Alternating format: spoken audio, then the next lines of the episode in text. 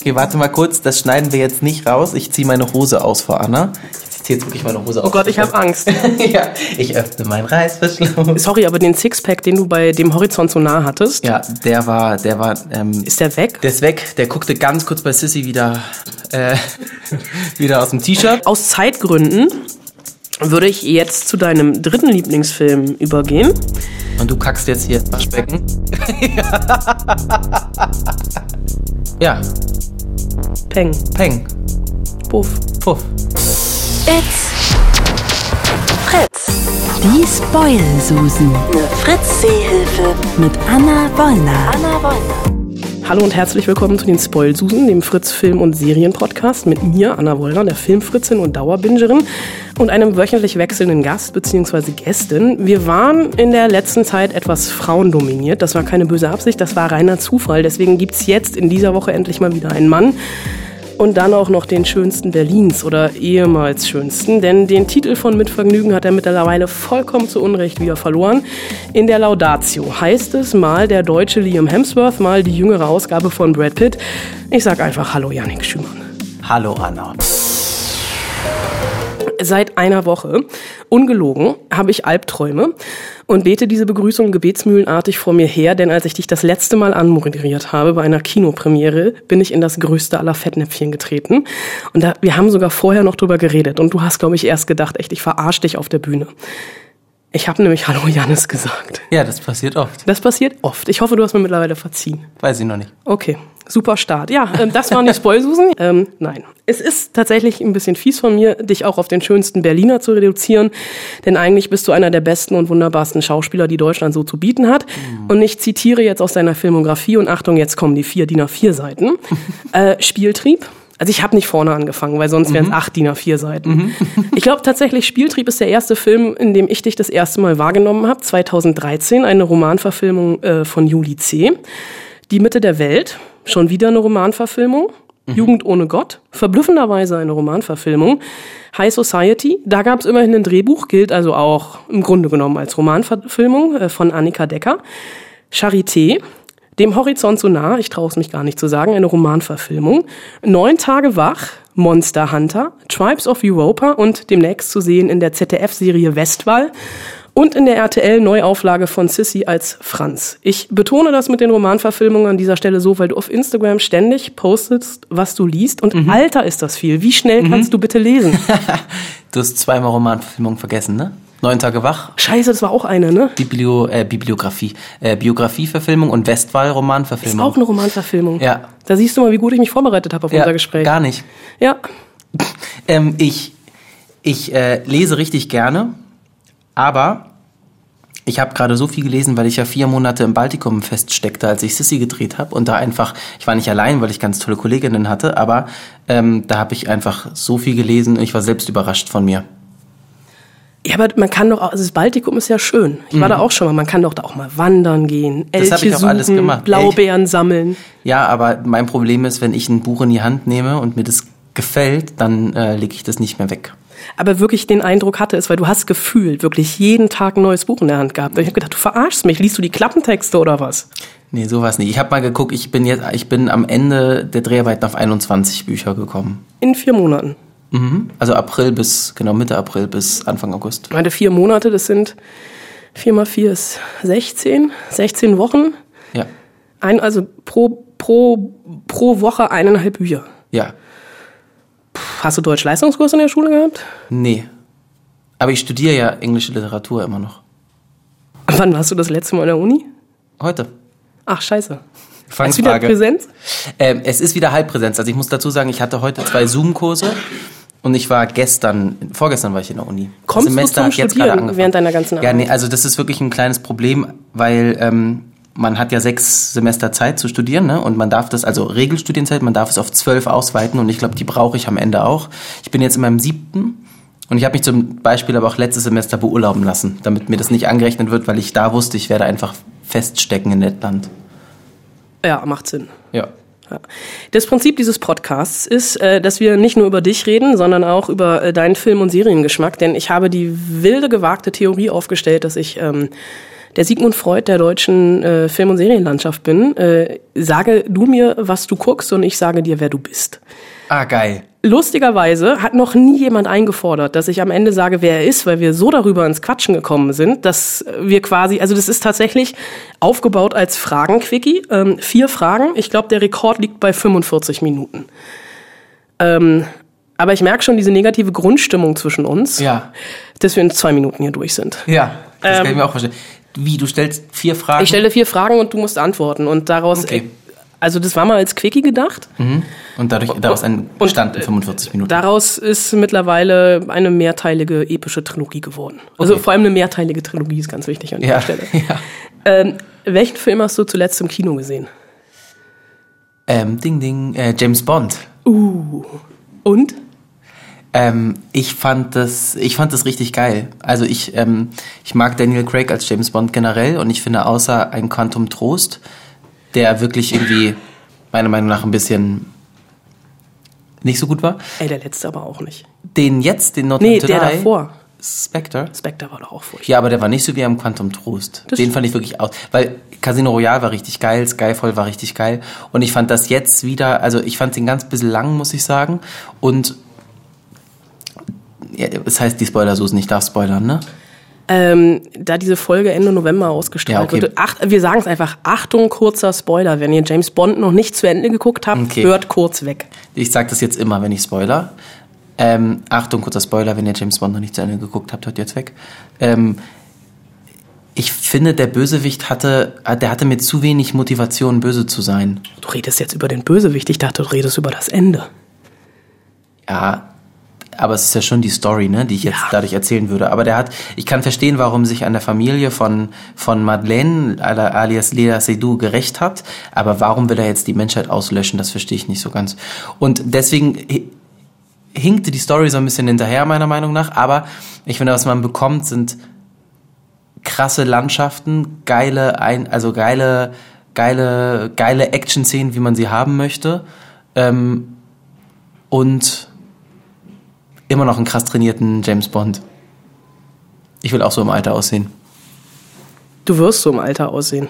Kann ich ja jetzt schon sagen. Mal gucken.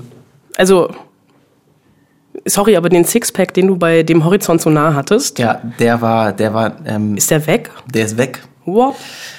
Der ist weg. Der guckte ganz kurz bei Sissy wieder, äh, wieder aus dem T-Shirt.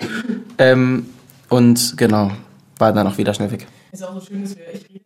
Ist auch so schön, dass wir, ich rede nie mit Leuten über ihr Äußeres, immer nur mit Ja. dir. Es ist so geil.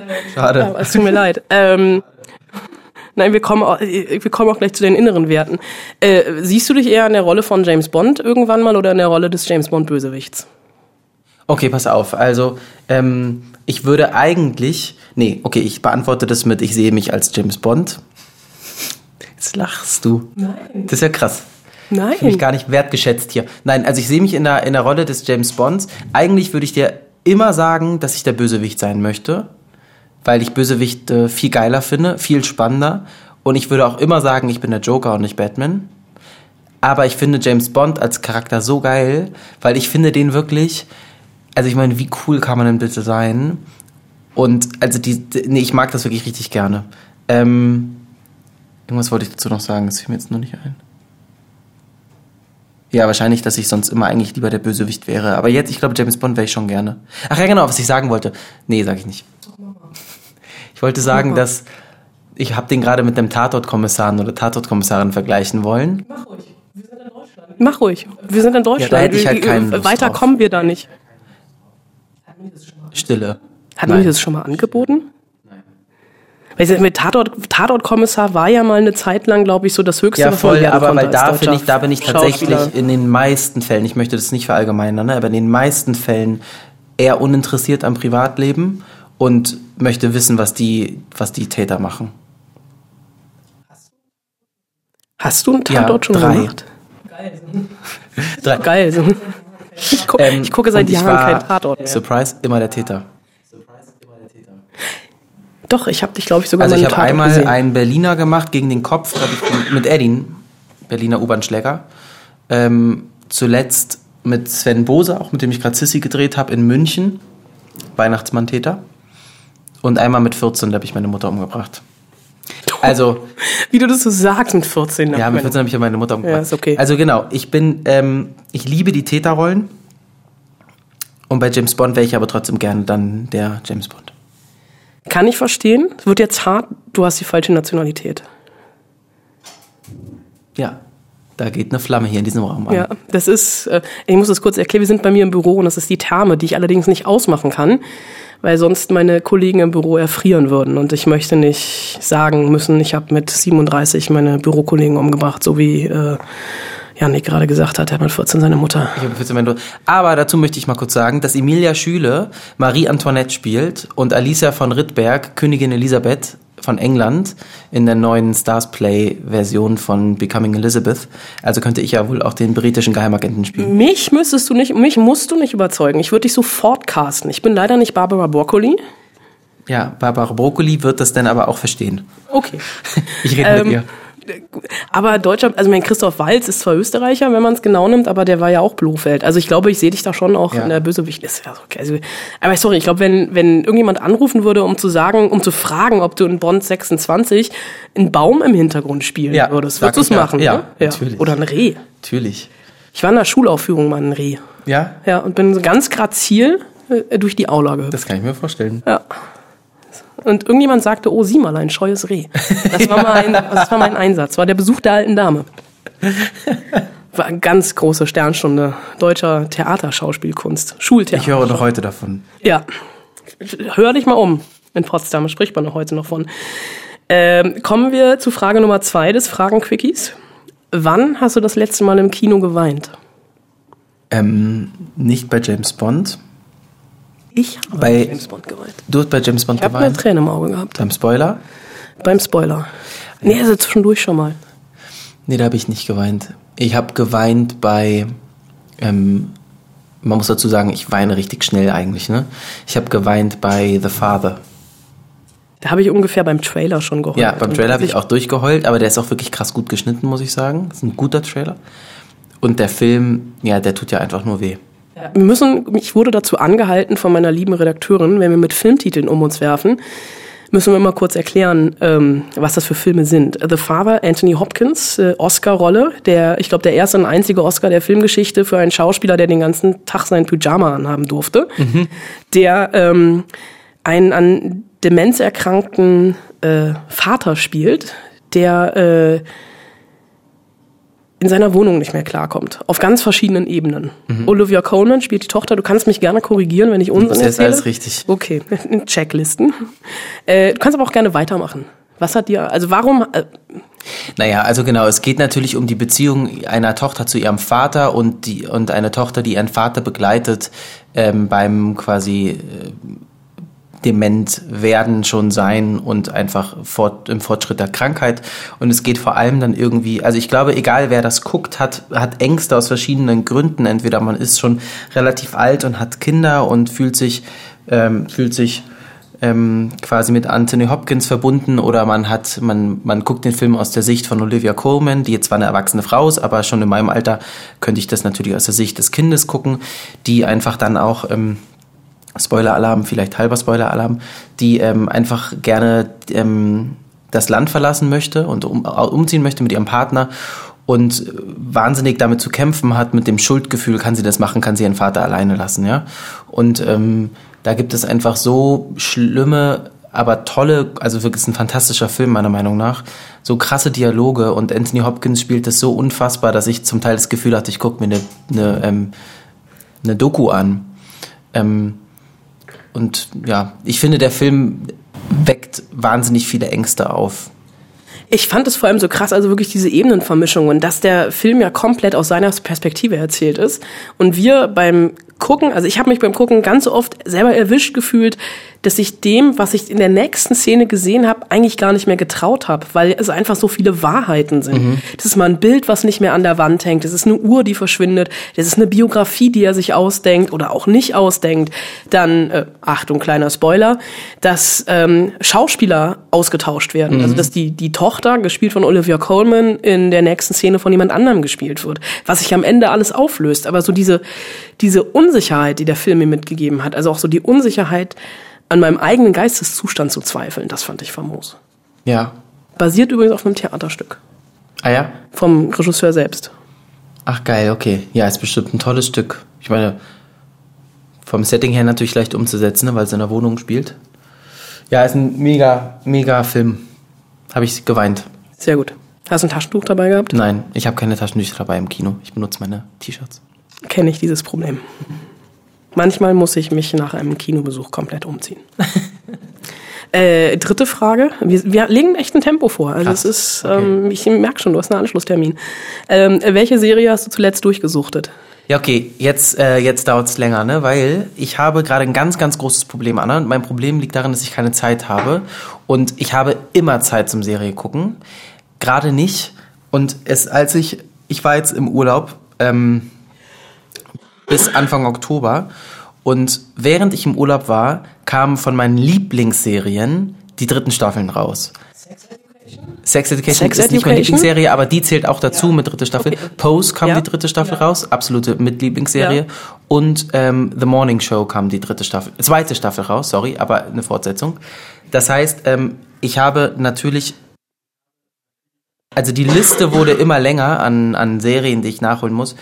Und ich habe gerade das ganz, ganz dolle Problem, dass ich ähm, mich vorbereite auf eine neue Rolle und anfange zu studieren und ich ja noch meinen kleinen ähm, Quatsch Comedy Club mit meinen Freunden habe und meinen Adventskalender äh, packen muss und wir müssen da einfach selbst, also ich verkaufe Adventskalender und da packen wir einfach wie wild und ich bin in jeder freien Sekunde und an jedem Abend in unserem Büro ähm, zum Adventskalender packen. Ähm, das heißt, diese Frage würde ich gerne anders beantworten mit einer aktuellen Serie. Ich muss kurz überlegen, welche es denn sonst war. Puh, das hat aber lange gedauert. Ähm, Prince Charming, aber es ist Reality TV, weil das, das kann man beim Packen gucken. Ähm, verdammt, ich, das ist wirklich unangenehm. Ich weiß es gerade gar nicht. Sag mir doch mal, welche es hätte sein können. Ähm, Ich habe ja mein Handy zu Hause vergessen, sonst könnte ich nachgucken. das stimmt. Aber Ach was so, war- nee, doch, ich weiß es, ich weiß es. Ähm, ich habe geguckt ähm, Nine Perfect Strangers. Habe ich immer noch nicht zu Ende geguckt, Ich habe auch noch nicht zu Ende geguckt. weil ich mich tierisch darüber aufrege oder aufgeregt habe, dass es äh, die, dieser, ich komme mit diesem wöchentlichen Rhythmus nicht klar. Nee, genau. Und deswegen habe ich es auch noch nicht zu Ende geguckt, weil die letzte Folge rauskam, als ich im Urlaub war.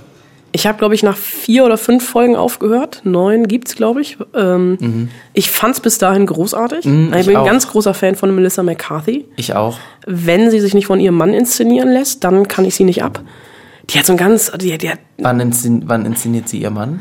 ähm, Tammy haben sie, glaube ich, zusammen gemacht. Das ist dann so ein Fäkalhumor. Ah ja, Wenn, okay.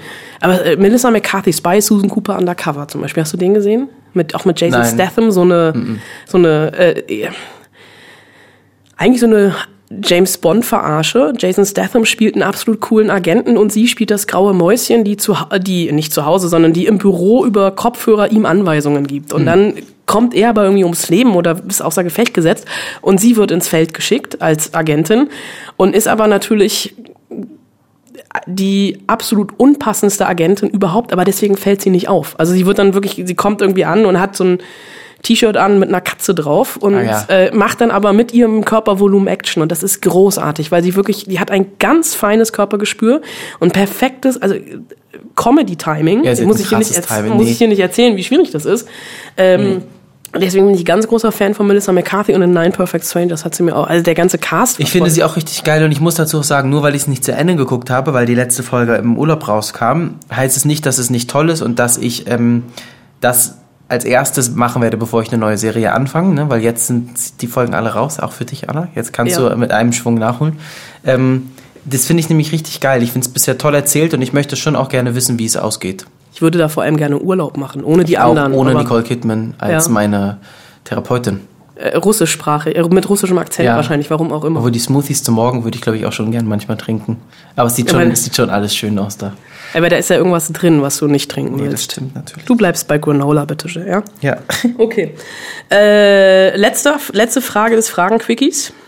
Welchen Film oder welche Serie hast du bewusst nicht zu Ende gesehen? Bewusst nicht zu Ende. Obwohl es alle anderen gesehen haben. Ähm, ich, ich musste jetzt einen nur nennen, ne? Von Kannst vielen. auch viele sagen. Ja, aber es muss jetzt nicht der letzte sein. Nee, nee, nee, Okay. irgendwas so. Ich habe nie Slumdog Millionär geschaut. Okay, finde ich jetzt nicht so dramatisch. Okay, aber es war Großer ja schon Fehler, aber von mir ein großer Fehler. ja. Ich habe damals, ich weiß auch nicht, das war, ich weiß noch genau, ich bin damals zur Schule gegangen. Ich glaube, Slumdog Millionaire war, war der Film, der war in dem Jahr Oscar nominiert oder so oft nominiert, in dem Jahr ich angefangen habe, überhaupt die Oscars zu gucken. Ne? Und ähm, ich habe mich irgendwie total aufgeregt, dass, ich weiß nicht, mit wem der nominiert war, aber dass der so viele Preise bekommen hat und meine Favoriten nicht. Und Das ist immer bitter. So Oscar-Verleihungen hasse ich. das ist richtig, richtig doof. Und dazu habe ich noch gehört, dass damals wohl die Leute alle so unterbezahlt worden sind. Und das mag nicht stimmen, das weiß ich nicht. Aber mein damaliges 16-jähriges Ich fand das natürlich total fatal. Und das ist die einzige Info, die ich abgespeichert habe zu diesem Film. Und dann habe ich damals irgendwie einen Boykott gestartet mit mir selbst und dachte so, nee, den gucke ich nicht. Wir haben den sogar in der Schule geguckt, in einem Unterricht behandelt. Und ich habe die Lehrerin gefragt, ob ich bitte rausgehen kann, weil ich den aus privaten Gründen nicht gucken kann. Und das fand sie ganz, ganz toll.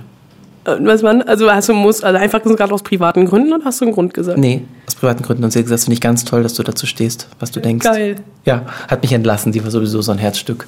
Ähm, genau. Und das war zum Beispiel ein, ne, ein bewusster Boykott.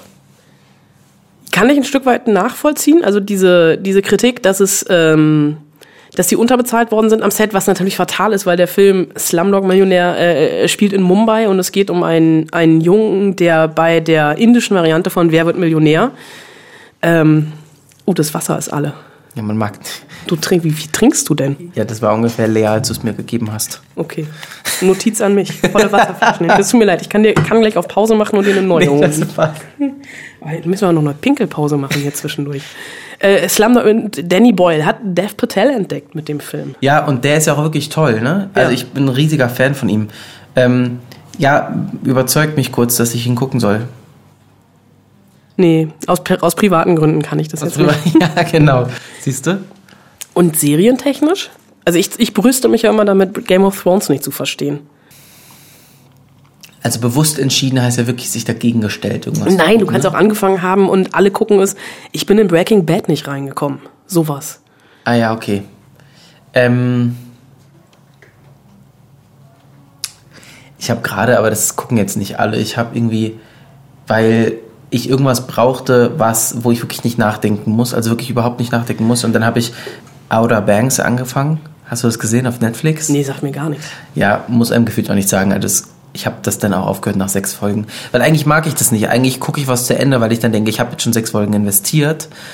Aber da war das, äh, da, da hat es mich einfach, da hat es mich nicht gekickt. Bleibst du im Abspann sitzen? Ja, also manchmal, ne? Nein. Wenn ich emotional berührt bin, also wenn ich generell Zeit brauche, um den Film zu verdauen, ja. Wenn das ein Film ist, der total locker war, dann nicht immer. Und wenn ich weiß oder auch hoffe, dass es noch so ein Post, ähm, wie heißen die denn? Post-Credit-Clip gibt. Genau. Dann, Marvel. ja, oder Zum wo Beispiel. auch immer, ja. Genau, bei, ja stimmt, die Disney-Filme machen das gerne generell, ne? Bei James Bond bin ich nicht sitzen geblieben. Da habe ich einfach nur, weil ich so nicht zufrieden war mit dem Ende, gegoogelt, ob es diese Szene geben wird, ob ich quasi Ja. sitzen bleiben muss, damit noch irgendwas aufgeklärt wird äh, oder nicht. Und dann habe ich gelesen, dass es das nicht gibt und dann bin ich gegangen. Du bist mit dem Ende von James Bond nicht zufrieden. Nee, Wollen wir darüber reden? ja, weiß ich nicht. Weiß ich nicht. Achtung, Spoiler. Großer Spoiler. Die Ja, größter größer, Spo- größ, größer als die, die, bei Titanic das Schiff geht unter. Also schalten Sie bitte jetzt weg. Ähm, naja, James Bond ist ja ein Charakter, der immer einen Ausweg findet. Immer. Du gehst ja quasi mit einer Sicherheit in diesen Film und es gibt ja, damit spielt ja auch der Film oder die Filme, es gibt ja in jedem Film zwei Situationen, in der James Bond nicht überleben kann und er überlebt. So, jetzt steht er da am Ende auf dieser blöden Insel. Dann kommen da diese Raketen angeflogen. Ja, Peng. Peng, Puff. Puff. Da stand mal James Bond. Da stand mal James Wir Bond. haben es gesagt. Und ähm, Aber ich fand's konsequent. ja, ich liebe Konsequenz. Wirklich ganz doll. Aber ich war, ich war, das hat mich. Also ich liebe Konsequenz so, weil ich bin ein richtiger Harry Potter-Nerd, ne? Und ich hätte mir so gewünscht, dass er am Ende stirbt. Weil ich finde das richtig geil, wenn ich mag es, wenn Menschen sich opfern für die Welt und so weiter und so fort. Und wenn er als Horcrux Voldemort nur umbringen kann, indem er wirklich selbst komplett stirbt, ja. Ähm, aber jetzt hier war ich einfach zu schockiert, weil ich so mit, mit einer Sicherheit davon ausgegangen bin, dass er es schaffen wird. Aber dann hätten wieder alle Jahre lang überlegt, macht er vielleicht doch noch ein. Ja, und ich meine, wir müssen dazu auch sagen, Spoiler haben wir jetzt schon 10.000 Mal gesagt, ne, dass er in eine Flüssigkeit gefallen ist, die quasi nicht mehr von seinem Körper abzuwaschen geht und ähm, mit der er alle Menschen, die er berührt, umbringt. Die die gleiche DNA haben nur, oder? Ja, aber er hat ja eine Tochter. Genau. Oh, noch, noch so ein Spoiler. Oh Gott. Aber dieses Schlussbild, wie, äh, krass. wie die Zukunft in diesem Film weiblich geprägt ist. Dass Lea Seydoux und die Tochter im Aston Martin die italienischen Serpentinen nach oben fahren.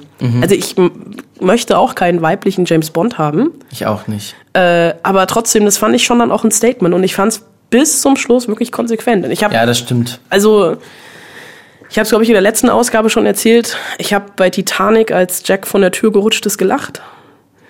Ähm, Echt? Ja, ich habe ein Herz aus Stein. Nee, es war einfach eine total absurde Situation. Ich, ich, acht- 1998, sehr lange her, als der Film ins Kino kam, oder ich glaube im Januar 99, weil der kam irgendwie um Weihnachten rum ins Kino, vollbesetztes Multiplex, das erste Multiplex der Stadt. Ich bin in Bonn groß geworden.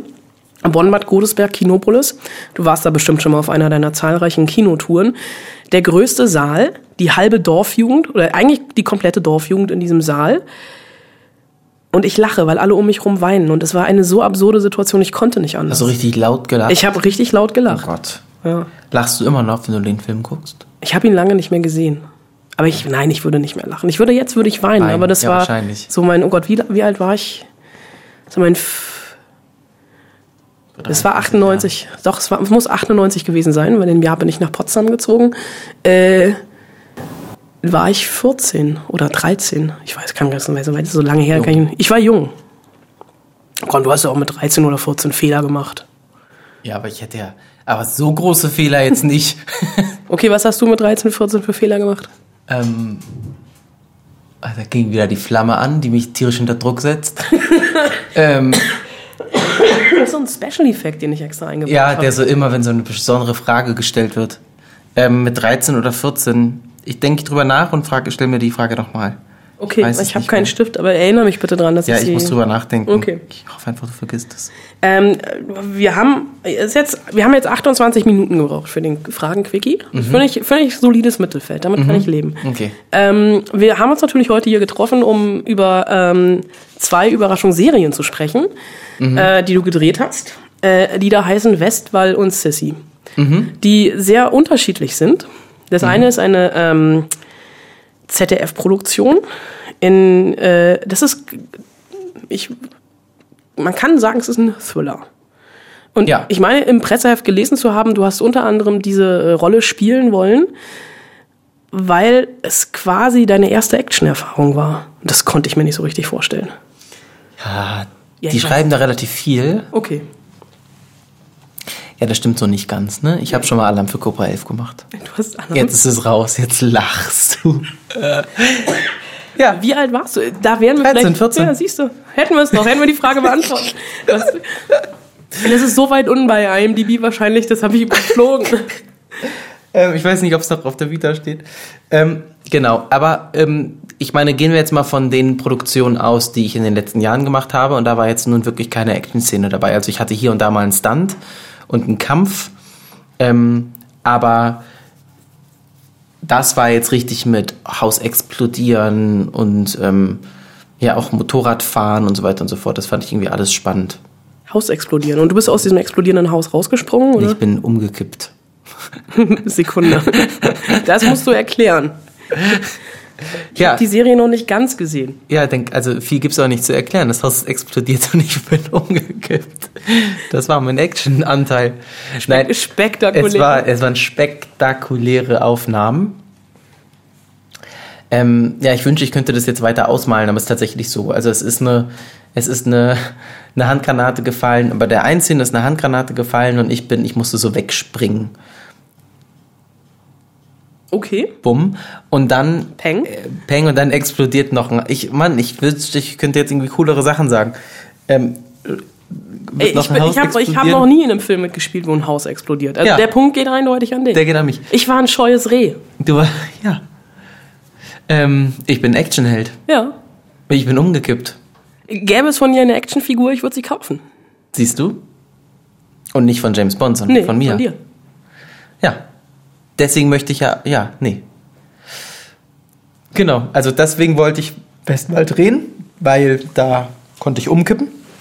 War jetzt aber, glaube ich, auch nicht der einzige Grund, oder? War jetzt nicht der einzige Grund. Nee, ich habe ich hab, ähm, den äh, Roman gelesen und fand den richtig spannend. Und ähm, es ist ein Thriller. Und ich fand besonders an diesem Roman, dass ähm, es einfach gefühlt in jedem Kapitel einen Plot-Twist gibt und richtig viele Cliffhanger. Ähm, unser Drehbuchautor ist auch gleichzeitig der Romanautor. Das heißt, ich wusste dann, dass das Drehbuch einfach dementsprechend ähnlich wird zum Roman und es da keine großen Überraschungen geben wird.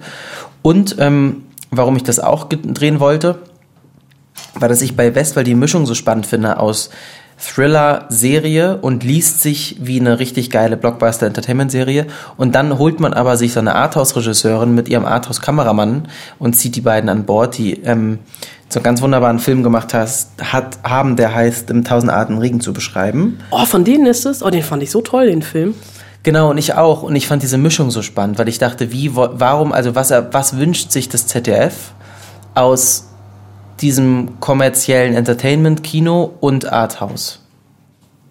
Jetzt will ich weiter gucken, diese Serie. Siehste? Also ich habe auch, also ich habe nicht aus Böswilligkeit nicht, also ich habe zwei Folgen gesehen, Genau. sondern aus Zeitgründen. Äh, ich, ich gucke mal rein, aber jetzt äh, tausend Arten Regen zu beschreiben, der war so toll. Ja, ich fand den auch richtig gut. Der war mit Katja Riemann, ne?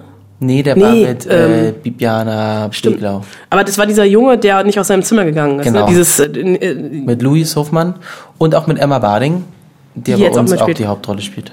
ah, Louis Hofmann, von dem habe ich schon mal gehört. Ja, genau. Ja. Ja, So ein Nachwuchsschauspieler, ne? ja, ja. Ja. Ein, zwei Sachen gemacht. Ja, nicht, kennt man nicht. Reden, reden wir, ist egal. Ähm, jetzt habe ich den Faden verloren. Westwall. Ähm, Warum ich mitspielen wollte, Ja, habe hab ich dir beantwortet. Punkt. okay. Action. Action. Auskippt um. Reicht. Äh, ist auch so ein geiler Spruch, der auf den, aufs Plakat kommen könnte. Ja. Ein Haus kippt um. Nee, Quatsch. Äh, ein Haus explodiert. Herzlich, Ich gebe um. Janik Schümann. Ja, um. Janik Schumann kippt um. Genau. Ähm, und dann noch so ein, so ein, so ein Palmengewinner-Ding. Äh, Ja, irgendwas. Irgendwas, irgend- Irgendwas. irgendeine Auszeichnung. Ja. Ähm, etwas konträr dagegen, würde ich mal behaupten, ist Sissy. Sitzi, auch genannt. Wie oft hast du Franz gehört? Ähm, wenn ich sage, ich drehe, da kommt wieder diese blöde Ja. Flamme. Wenn ich sage, ich drehe Sissy, sagen alle Franz. Und so wird das natürlich bei uns in der Serie nie gesagt. Es wird eher ängstlich gerufen, äh, wenn ich zum Beispiel umkippe. Weil auch als Hier Franz bin ich um- umgekippt. ja? War ja das Von einem Casting. Pferd? Ähm, zum Beispiel. Ich muss kurz überlegen, ich bin durch alle sechs Folgen gerade geschossen. Ähm, ich kipp zum Beispiel auch von einem Pferd. Ähm, weil wir machen ja Action Sissy. Ja. Action Sissy. Und ähm, ja, nee, genau. Konträr, äh, mega. Ich bin richtig begeistert und happy mit Sissy. Wirklich. Franz. Franz. Also mir, ich muss, ich, es ist jetzt eine ganz peinliche Beichte. Ja. Ich habe die Sissy-Filme noch nie gesehen. Ich hoffe, das wird sich ändern mit der Serie. Ich also nicht, dass du die Filme, ne, die, ja. Ich finde auch, ich muss sagen, ich finde die Filme schon besonders, ne? Und ähm, ich finde aber, was diese Filme auch so einzigartig macht, ist einfach diese Welt, in die man eintaucht, in der wirklich, es gibt keine schönere Welt. Ja, alles ist schön an diesen Sissy-Verfilmungen. Und es lebt auch, glaube ich, einfach durch diesen, durch diesen Kult der 50er Jahre so. Ähm, ich weiß jetzt nicht, ob das, okay, vielleicht bekomme ich jetzt richtig viele Hater, aber, oder Haterinnen, aber ich weiß nicht, ob das die geilsten Filme sind, so, ne? Aber es lebt einfach durch diesen Mythos Sissy. Es ist doch genauso wie mit drei Haselnüsse für Aschenbrödel. Ja, genau, die Frage ist, wenn man sich das jetzt einfach anguckt, es würde jetzt jemand so machen, würde man das geil finden oder nicht? Aber man findet es halt irgendwie geil. Ich glaube, ich komme bald nicht mehr drum rum, Sissy zu gucken, weil meine Frau diese Filme liebt. Ich habe es bisher immer, ich musste immer irgendwo hin. Ah ja, Äh, mega. Ähm, ich werde das ändern, aber es ist halt trotzdem irgendwie die, also natürlich kennt ihr das. Ich glaube, ich habe von Bully Herbig diese, Sie, Franz! Die. die, die Okay, aber Version Anna, pass kenne ich. auf. Ähm, wir Aber da war werden, ich sehr jung. Wir, wir werden ja, ähm, also uns gibt es ab 12.12. auf RTL Plus, ja, dem neuen ähm, Streaming-Anbieter, der mal TV Now hieß. Äh, und wir werden zwischen Weihnachten und Neujahr linear auf RTL laufen im Fernsehen. Und du könntest ja an den Weihnachtstagen die Filme gucken und direkt dann im Anschluss werden wir ja laufen. Dann Ja. hast du den Vergleich. Dann habe ich den direkten Vergleich. Dann hast du aber auch eine Woche Overload. Das macht nichts. Das macht nichts. Also das, das würde ich, glaube ich. du deiner Frau eine, eine, eine Freude Ja. gefallen? Ja. Ja, ist doch eine Win-Win-Situation. Ich denke auch. ich glaube, danach brauche ich zwei Wochen Urlaub oder wahlweise eine Therapie, aber Ja. da würde ich mich drauf einlassen. Siehst du? Aber trotzdem, also die Fußstapfen, ich behaupte das jetzt ohne die Filme zu kennen, aber natürlich Romy Schneider etc., die Fußstapfen des Franz auszufüllen, also ich habe außer das, was du auf äh, Instagram gepostet hast, auch noch nichts davon gesehen, weil die Serie hatte, äh, ga- es gab noch nichts, also zum Zeitpunkt unserer jetzigen Aufnahme, ich habe eben extra noch mal geguckt, jetzt noch nicht mal einen Trailer. Ähm, wie groß war der Druck?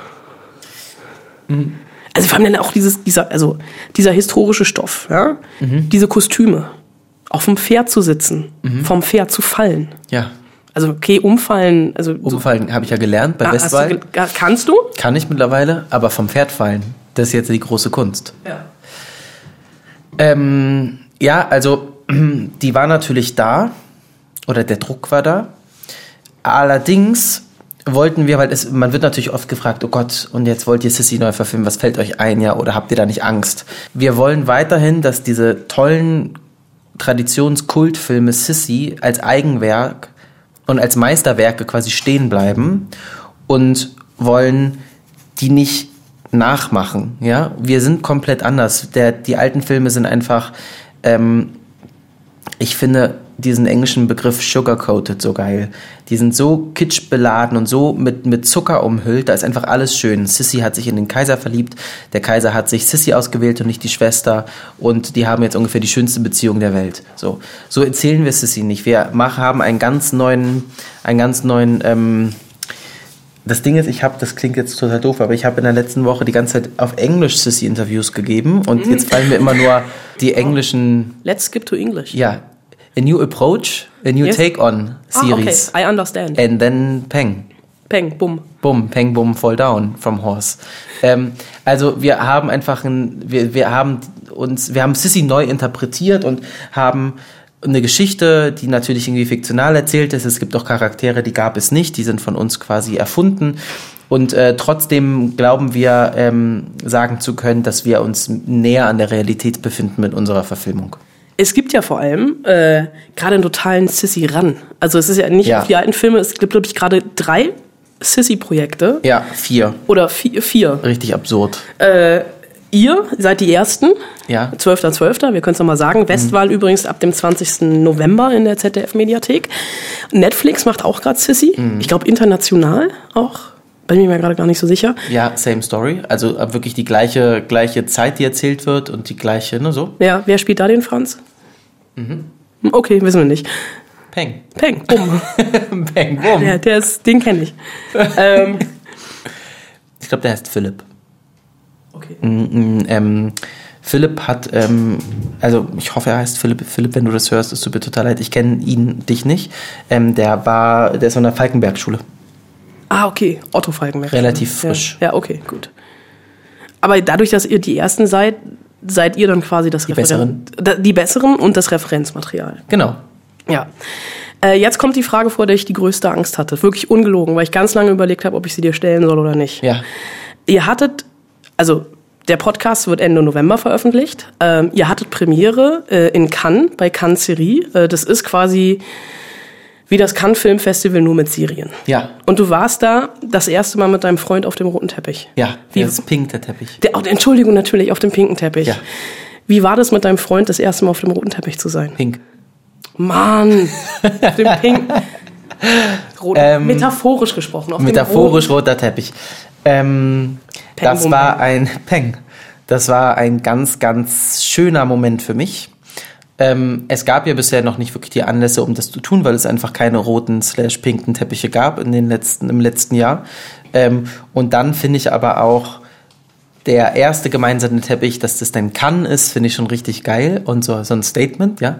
Ähm, und genau das habe ich ja auch irgendwie, also es wurden so zwei Sachen, wurden da für mich irgendwie zwei Träume wurden wahr. Zum einen habe ich ja, auch als ich letztes Jahr das Foto mit Felix gepostet habe, habe ich das ähm, viel mehr viel mehr als Statement gemacht und als quasi ähm, Aufgabe, in der ich mich gesehen habe für die Community, ja, da jetzt mal irgendwie dem ganzen, dem ganzen ähm, Versteckspiel ein Ende zu setzen und ähm, fand es einfach wichtig, weil mir kein gleichgeschlechtliches Paar auf einem roten Teppich einfällt in Deutschland. Danke. Ja, und ich fand das wirklich total schön und besonders, dass ich ähm, da mal den Anfang machen kann.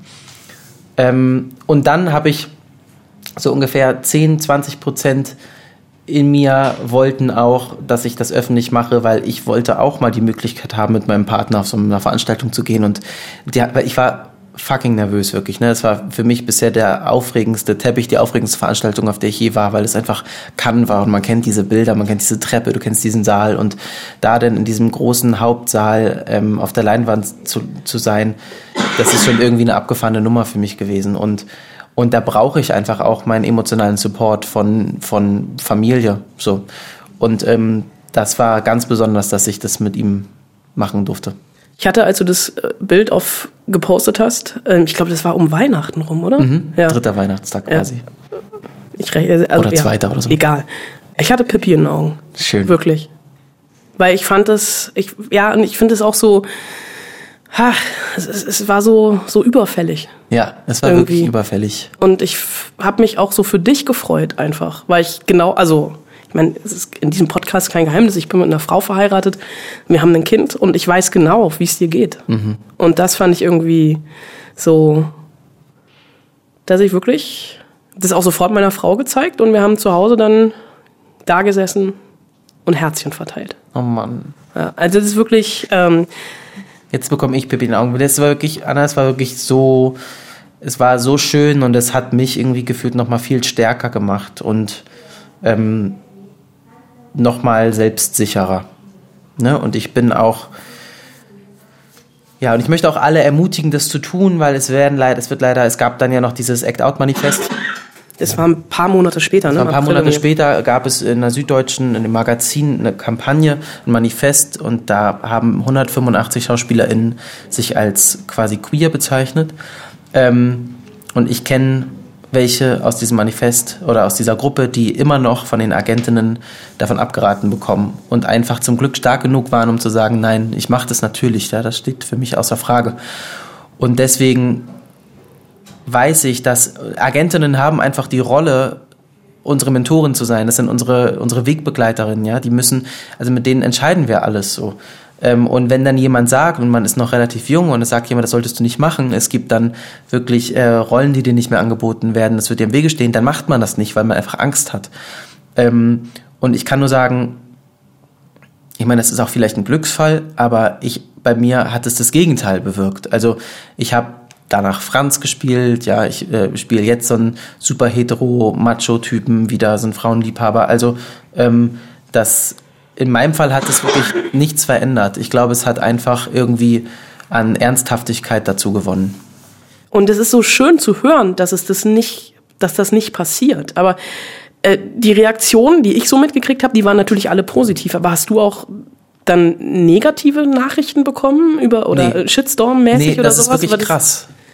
Also wirklich, wirklich abgefahren und ich kann auch gar nicht dankbar genug sein. Und ich habe alle Nachrichten im Spam-Ordner gelesen.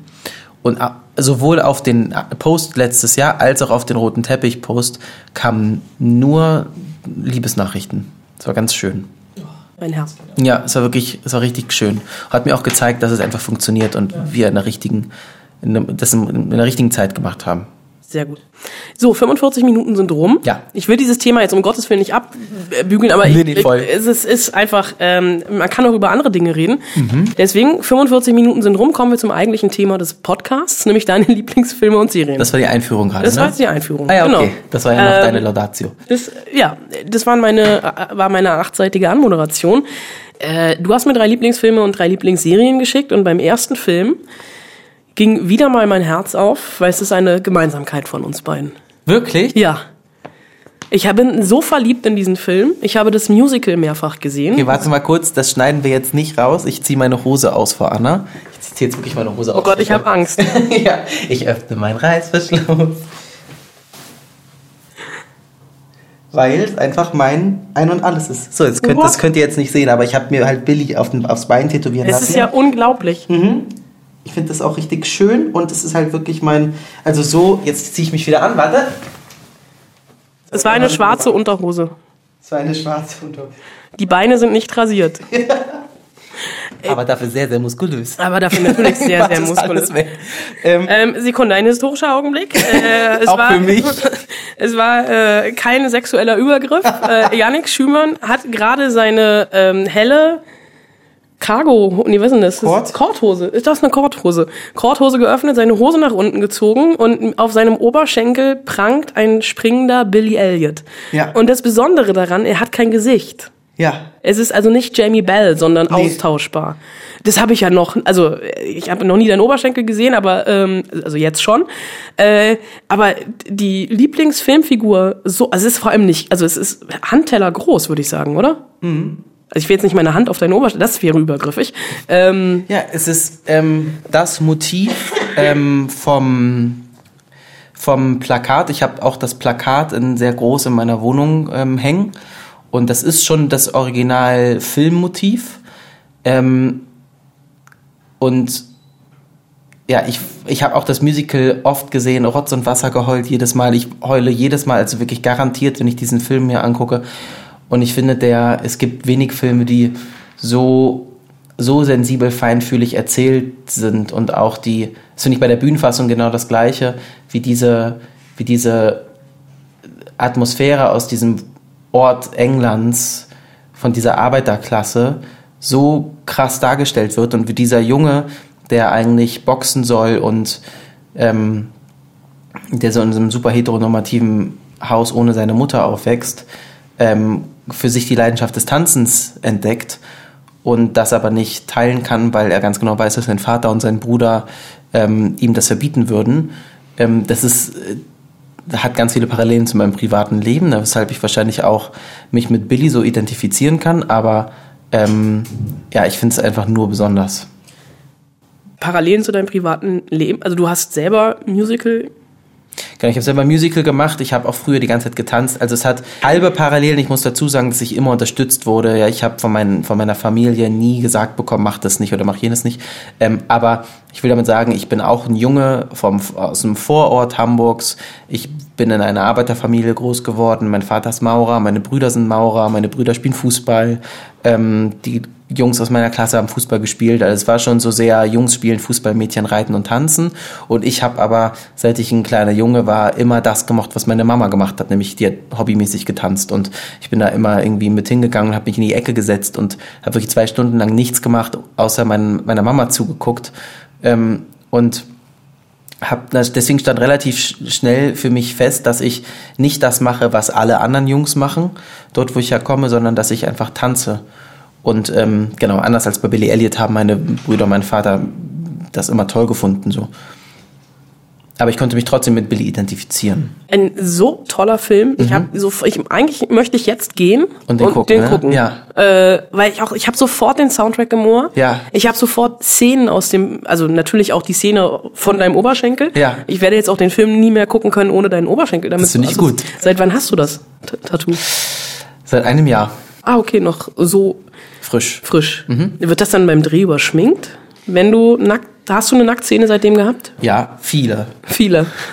Es wird überschminkt dann wahrscheinlich, oder? Ähm, ja, oder weil man ja sowieso meistens ähm, ist das ja relativ hoch am, ähm, am Schambereich, der nicht zu sehen, also ich habe es jetzt nicht direkt im Schambereich, ich glaube, das klingt super falsch, aber man sieht ja selten Männer blank von vorne. Ja, das stimmt. So. Ja. Es sei denn, ich hätte eine Unterhose an, aber Ja. das war historischer Stoff, den ich gedreht habe. Jetzt bei Sissy, da trägt man nicht die Unterhosen, die man heutzutage trägt. Ähm, das heißt, nee, das wurde eigentlich immer ähm, organisch verdeckt von der Bettdecke. Ah, okay. Dieser, der Klassiker, die, Klassiker. der, der, der Klassiker. Der Klassiker. Und wenn wir es ein bisschen schwierig an der Stelle, muss ich sagen, weil da, weil ich ja Haarwuchs habe an den Beinen und das kann man nicht so leicht überdecken wie mein Harry Potter Tattoo am Oberkörper. Sekunde mal. Könnte es eventuell passieren, dass äh, Yannick Schümann in dieser Folge auch noch sein T-Shirt. T-Shirt. Weil da sind keine Haare, das kann ich einfach abdecken. Ne? Du sag einfach den Bereich. Du kannst dich auch gerne ausziehen, Ähm, aber. rechte Seite, rechte Warte. Seite. Ah, okay. Also wirklich klein. Ähm, genau. Und ich glaube, damit Billy bedeckt werden könnte, müsste ich meine Haare rasieren. Das will ich nicht. Kann ich verstehen. Mhm. Das ist ein behaarter Billy. Das ist ein harter Billy. Ja. Oh Gott. Wenn man nur diesen Ton nimmt, ein Nee. behaarter Billy, oh Gott. So falsch. Ja, in, in, in so vielen Richtungen. ähm, hast du noch Tattoos, von denen ich wissen sollte? Kommt jetzt beim nächsten Film die Arschbacke oder? Nee, ich habe noch ein drittes Tattoo. Ich habe das Logo meiner, meiner Firma mit meinen Freunden, meine drei äh, Häuser vom Nikolaus, vom Advents-Challenger auf dem anderen Oberschenkel. Okay. Habe ich eben gar nicht gesehen, aber es ist, ist okay. Es gibt Dinge, die sollten im Verborgenen bleiben. Ja. Ja. Ähm. Du hast mich heute mehrfach, gef du hast es mehrfach gebracht, mich aus der Fassung zu Siehste? bringen. Ähm, Ich versuche einfach gleich wieder. es ist okay. Äh, Prestige. Mach einfach. Ich mach, ich setz mich hier mit verschlossenen Augen Okay, hin. pass auf. Bei Prestige Ich muss ich dafür dir, dann, ich, Sekunde, ich spiele dafür dann gleich eine Szene aus deinem dritten Lieblingsfilm nach. den du hoffentlich auch sehr magst. Den ich liebe. Ja, genau. Ich habe nämlich, also man muss dazu sagen, ich bekomme hier von der Anna eine Mail und da steht drin, nenn mir deine drei Lieblingsfilme und ich finde das eine wahnsinnig schwierige Frage und habe deswegen versucht, mal so verschiedene in verschiedenen Genres zu gucken. Ne? Ich habe nie gesagt, dass es leicht wird, Nee. Gast bei den Spoilsusen zu sein. Nee, das ist äh, wirklich hier Next Level. Ja. Und ich will dazu sagen, dass ich, genau, dass ich äh, dir ganz viele Filme au hätte aufzählen können, aber ich habe mal verschiedene Genres gewählt und ähm, ich finde Prestige ist, ist der geilste Film von Christopher Nolan, ähm, den ich auch schon richtig oft geguckt habe. Und weil ich vorhin erzählte, dass ich Westwall so geil finde, weil es so viele Plot-Twists gibt. Ähm, ich finde, kein anderer Film hat so gute Plot-Twists wie Prestige. Aber das, red- das erzähle ich jetzt nicht, weil, weil, Ist okay. es, weil das muss man wirklich sehen und dann, also Prestige ist wirklich der Film, an dem jeder am Ende sagt, nee, oh mein Gott, krass. Ich glaube, das sagt man bei jedem Christopher Nolan-Film. Ja, aber, ja, aber Prestige ist schon heftig. Gut. Äh, aus Zeitgründen würde ich jetzt zu deinem dritten Lieblingsfilm übergehen. Und du kackst jetzt hier. Und ich kacke jetzt ins Waschbecken. Du kannst aussuchen, ob du jetzt kurz auf die Straße gehst. Nee, ich, ich kacke jetzt ins Waschbecken. Brautalarm. Ja. Wir haben eben schon über Melissa McCarthy gesprochen. Ähm, Können wir bitte über Kristen Wiig reden? ja, das wir ja müssen. Heldin. Das auch, ja. Es ist Brautalarm ist ein Film, der wirklich das Komödiengenre revolutioniert Ja. hat. Paul Feig, äh, für mich einer der großartigsten Regisseure äh, im Komödienbereich und auch einer der bestgekleidetsten Regisseure. Äh, Ah, das weiß ich gar nicht. Der hat, der sieht immer aus wie aus dem Ei gepellt. Okay. Und äh, Brautalarm damals wirklich, also damals, so lange sind es auch noch nicht her, aber obwohl, 2012. okay, es ist zehn Jahre her, wir sind alt. Ähm, ich bin alt, du bist jung. Ähm, Mhm. Ich weiß gar nicht, wie alt du bist, aber ist auch egal. 29. Neun, oh, uh, du wirst 30? Die, Mhm. Im Sommer. Im Sommer. Ja, okay, ist noch, ist noch Zeit. Ist noch Zeit. Für die Midlife Crisis. ähm, ich habe selten, ich glaube, bei Brautalarm habe ich Tränen gelacht. Ich auch. Kino. Aber jedes Mal garantiert. Wie kann ein Film denn so lustig sein? Ich verstehe das nicht. Ich verstehe das wirklich nicht. Wie es sind gefühlt 75% aller Komödien-Insider, die ich mit meinen Freunden habe, kommen aus Brautalarm. Zum Beispiel? Naja, das fängt ja schon irgendwie legendär. Also es sind für mich Kristen Wicks, ähm, Kristen Wicks äh, Blicke. Wenn du mich fragst, was du ja sicherlich gleich tun wirst, ich beantworte dir die Frage jetzt schon mal, mit wem, wenn du dir eine Schauspielerin, einen Schauspieler aussuchen könntest, mit dem du mal ein Abendessen hast. Ja, Kristen Kristen Wiig? Kristen Wiig, Okay. weil ich einfach crazy entertained werden möchte. Ja. Ähm, und genau. Die hat die Szene nach dieser Verlobungsfeier, wo sie soll als Bridemaid ihrer besten Freundin ähm, den Junggesellenabschied organisieren und auf einmal wird ihr eine andere Frau vorgestellt, eine neue Freundin, die ihrer besten Freundin, die quasi mit Bridemaid ist und ähm, die sollen das so zusammen machen. Und ähm, die haben so ein kleines Battle, ähm, weil Kristen Wiig eine Rede hält, die sehr kurz ist, und dann kommt ihre beste, also die andere Freundin auf die Bühne und hält eine andere Rede. Und dann geht Kristen Wiig wieder unangenehmerweise dazu und, ähm, und sagt einfach noch was, nur um was gesagt zu haben, damit ihre Rede länger wird. Und dann gibt es einen, einen Schlag, einen, einen Abklatsch und einen Austausch an, an peinlichen Dingen. Und dann sagt sie sowas wie, ähm, wir hatten damals Spanischklasse zusammen und fängt halt an, einfach so random. Vamos a la playa, en la escuela, dos cervezas. Und es ist halt so, nee, ich kann nicht mehr, das ist so geil. Ich hab, äh, Das ist der Anfang und dann wird's halt nur lustiger. es ist wirklich, also das ist, ähm, man hat hinterher Schmerzen vor Lachen. Und es ist wirklich, wie die das mit diesem Film so ein bisschen aus dem Nichts auch nicht nur das ähm, Bridesmaids-Komödien-Genre neu erfunden haben, sondern einfach dieses Female Empowerment, was Ja. dahinter steckt. Ja. Und es ist ja gefühlt, ist der halbe Cast ja auch zu den Ghostbusters dann rüber Ja. äh, gewandert, auch Paul Feig. Und ich bin ja einer der wenigen Menschen, die bei Ghostbusters Spaß hatten. Ja, ähm, den habe ich nicht komplett gesehen, muss ich jetzt sagen. Du hast es nicht ertragen, weil es so schlecht war? Oder? Nee, ich, nee, das war gar nicht der Grund. Ich weiß gar nicht mehr, was der genaue Grund war. Vielleicht war das so ein, ich gucke ihn mal im Flugzeug und bin eingeschlafen, weil ich einfach immer müde werde im Flugzeug. Ja, kann ich Das verstehen. hatte dann nichts mit dem Film zu tun, ne? Deswegen kann ich mich dazu nicht äußern. Ich habe Brautalarm, glaube ich, tatsächlich auch im Flugzeug gesehen, ein zweites Mal. Und bin irgendwann von der Stewardess darauf aufmerksam gemacht worden, dass ich doch bitte leiser lachen soll. Und man hörte aber im ganzen Flieger immer wieder vereinzelt irgendwie Leute laut auflachen. Und als ich immer aufs Klo gegangen bin, habe ich festgestellt, die gucken alle Brautalarm. natürlich. Ja. Es geht auch gar nicht anders. Es ist, äh, also wer ihn noch immer noch nicht gesehen hat, ich glaube, er ist bei Netflix. Irgendwo wird er sein. Ich glaube, jetzt auf Netflix, ja. Die erste Serie ist quasi ähm, Sissy für Arme. The Crown.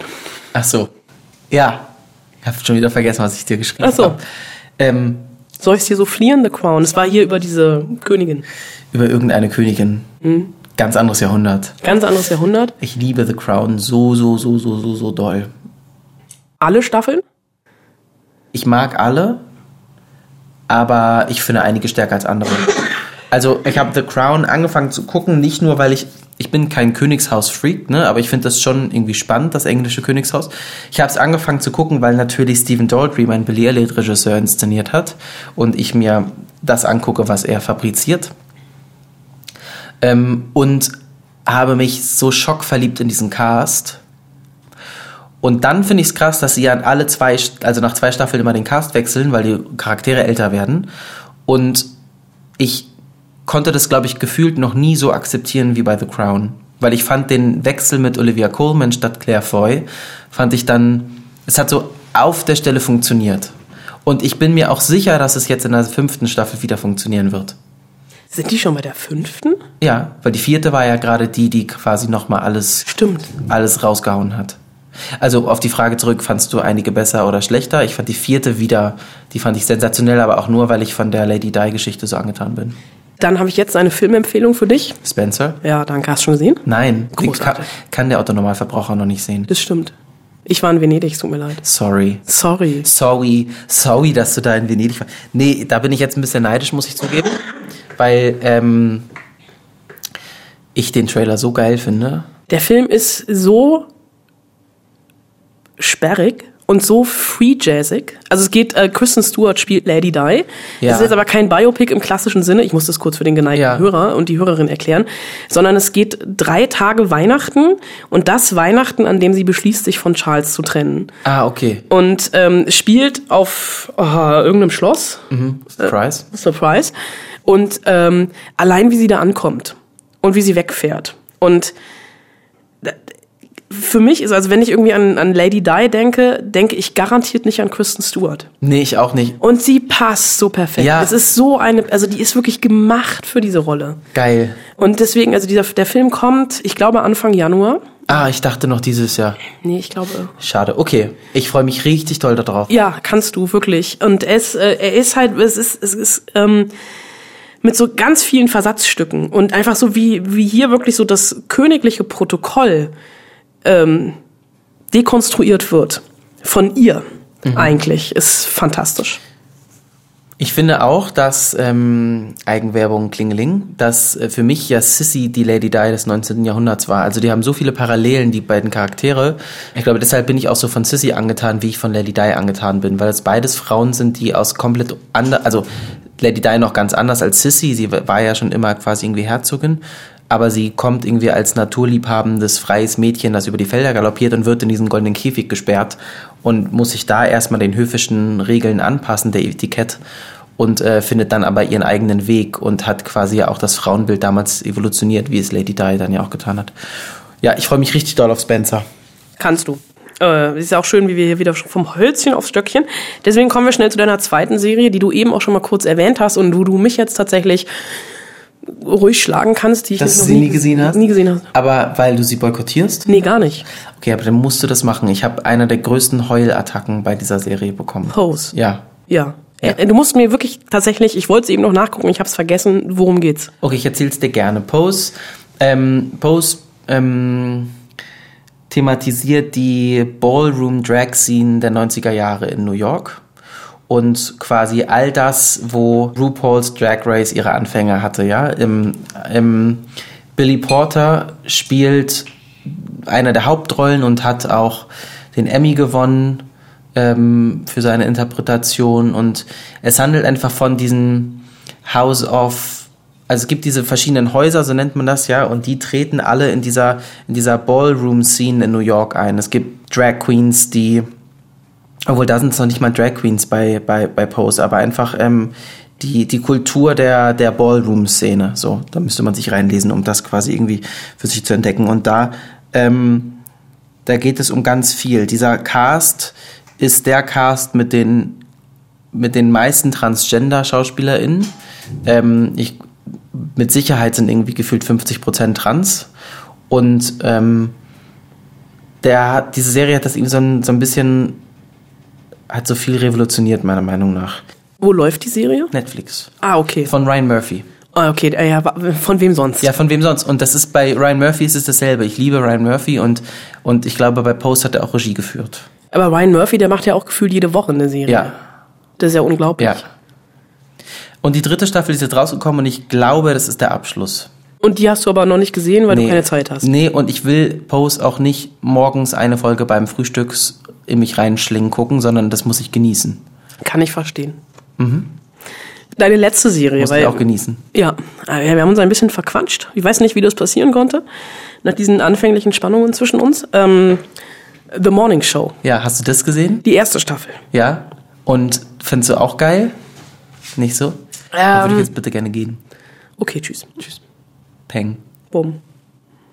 Nee, ähm, ich liebe Jennifer Aniston Mhm. und ich liebe Reese Witherspoon. Mir war es manchmal ein bisschen too much. Ah ja. Ein bisschen zu dick, also sehr, sehr amerikanisch. Ja, voll. Ich meine, das Ja, handelt ist auch von einer eine amerikanischen amerikanische Morningshow, ne? aber- mein, äh, mein bester Freund guckt das gerade und der, ähm, der, also die zweite Staffel, und er sagt einfach immer, ihr müsst jetzt anfangen, ihr müsst jetzt anfangen, weil das zweite ist noch krasser. Ich finde einfach, ich, also ich finde alles, was Reese Witherspoon die letzten Jahre angefasst hat, wurde zu Gold. Und die hat, das ist für mich irgendwie wirklich die Produzentin, die die richtigen Hände hat für geilen Stoff. Ähm, ob das jetzt Big Little Lies ist oder Little Fires Everywhere. Und jetzt macht sie Where the Crawdads Sing. Das war einer der Romane, die ich gerade gelesen habe. Das ist auch ein richtig geiler Roman und ich freue mich voll auf die Verfilmung. Und ähm, die hat auch The Morning Show mit produziert und die ja, ich finde auch, die blüht richtig auf in den letzten Jahren. Also die wurde immer geiler, die Frau. Und Jennifer Aniston ist meiner Meinung nach auch einfach ein, ein, Sahn, ein Sahnschnittchen. Das dürfen wir so sagen. Ja. Ja. Ich bin ein bisschen enttäuscht bei deiner Serienauswahl. Mir hat eine Serie gefehlt, wo ich weiß, dass du das Buch geliebt hast. Normal People. Ja, Anna, aber weißt du, daran habe ich dann halt auch nicht gedacht. Ja, aber dann hättest du doch mal ein bisschen weiter nachdenken Ja, aber vielleicht will ich darüber jetzt auch nicht reden. Ja, okay, dann reden wir nicht über Normal People. Doch, kann ich was über Normal People Ja, bitte. sagen? Ich habe einen Heulkrampf bekommen.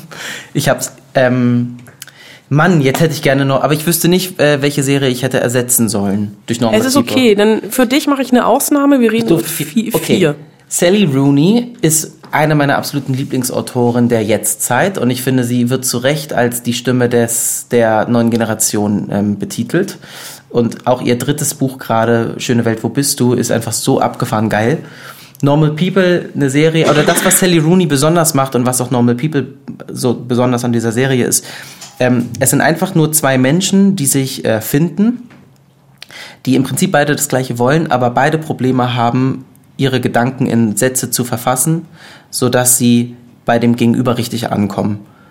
Und ich finde, alle Dialoge in dieser Serie sind so, ich möchte die schütteln und sagen, sagt doch endlich mal einmal, was ihr wirklich wollt, und dann hättet ihr die geilste Beziehung, die ihr euch vorstellen Weil könnt. sie sich immer verpassen. sie verpassen sich immer, sie verpassen sich aber nicht nur zeitlich, sondern ich finde, sie kommunizieren auch nicht richtig. Nee, sie reden aneinander vorbei. Genau. Sie, und sie, sie Genau. verpassen sich emotional. Sie verpassen sich emotional, sie reden komplett aneinander vorbei und das macht Silly Rooney so besonders und so wie sie schreibt, weil sie ähm, Dialoge verfasst, die einfach geil sind.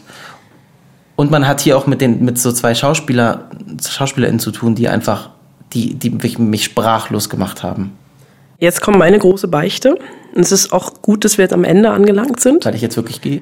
Weil du jetzt, wenn ich jetzt das sage, was ich dir jetzt sagen werde, sowieso gehst. Ähm, doch, ich die Serie geliebt. Okay. Aber ich komme in diese Bücher nicht rein. Ich habe einen Buchclub mit Freunden. Ja. Und da haben wir Gespräche mit Freunden gelesen. Ja. Und mir passiert das so selten. Ich habe dieses Buch nach 50 Seiten echt an die Wand geworfen. Ich habe Normal People auch zu Hause.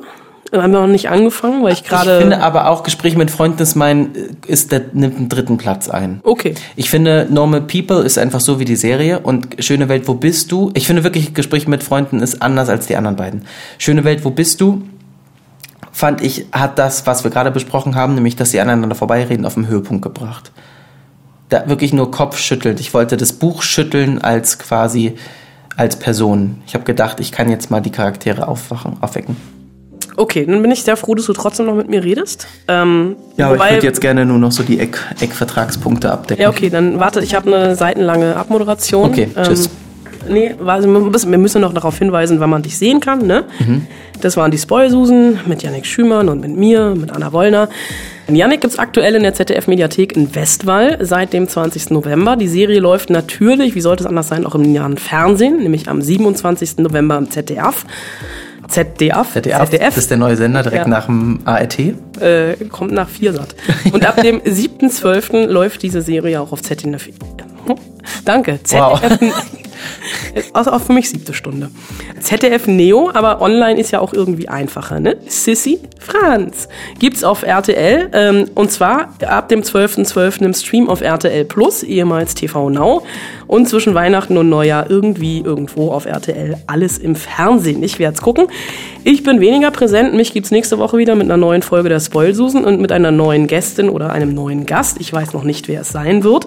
Äh, schreibt mir gerne eine Mail oder eine Direct Message auf Instagram an spoilsusen.fritz.de, also als Mail oder an fritz-offiziell, wie euch ähm, diese Folge, die sehr ähm, von Spannung und aufkeimenden, ähm, wie heißt es, äh, Gasthermenflammen war.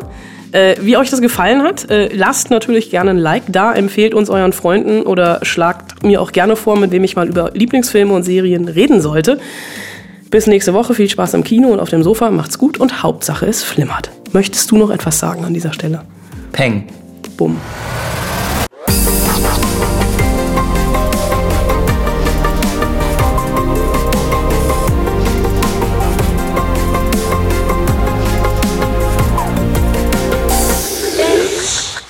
It's.